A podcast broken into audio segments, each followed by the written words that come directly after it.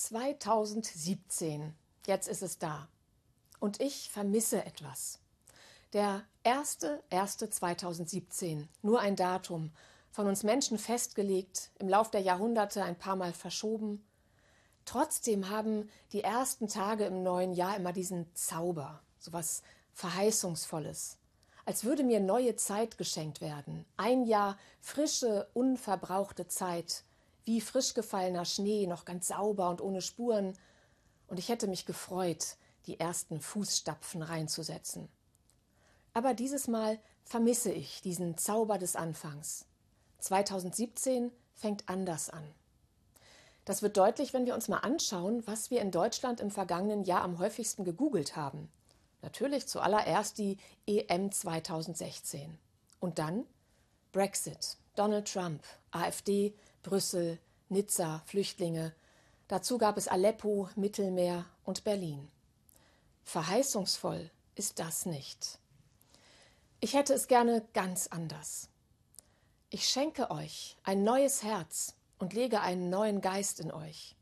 Genau, so, wie ein Prophet es in der Bibel sagt, mit einem neuen Herzen und einem neuen Geist möchte ich in dieses Jahr gehen, leichtherzig, unverzagt, so hätte ich es gerne. Aber ich habe Angst, meinen Glauben an das Gute zu verlieren und damit meine Courage und Lust, die Welt mitzugestalten. Ich habe Angst, irgendwann nur noch wütend zu sein. Grund genug gibt es.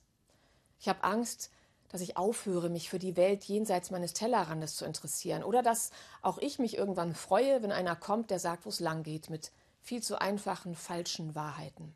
Kann alles sein. Ist alles menschlich, verständlich. Aber so will ich nicht leben so innerlich scheintot.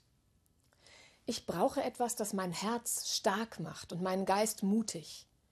Ich glaube, das können viele von uns gut gebrauchen für dieses neue Jahr. Ich schenke euch ein neues Herz und lege einen neuen Geist in euch.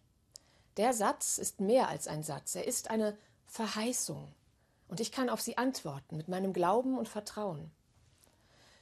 Die Verheißung dass es noch einen anderen Herzschlag in uns gibt als den der Angst und Resignation.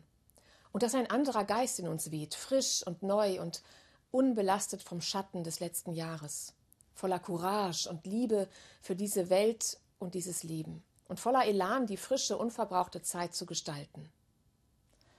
Es wird nicht alles gut werden im neuen Jahr, der Schatten bleibt, aber die Verheißung auch. Ich schenke euch ein neues Herz und lege einen neuen Geist in euch. Ich wünsche Ihnen ein gutes und gesegnetes Jahr 2017.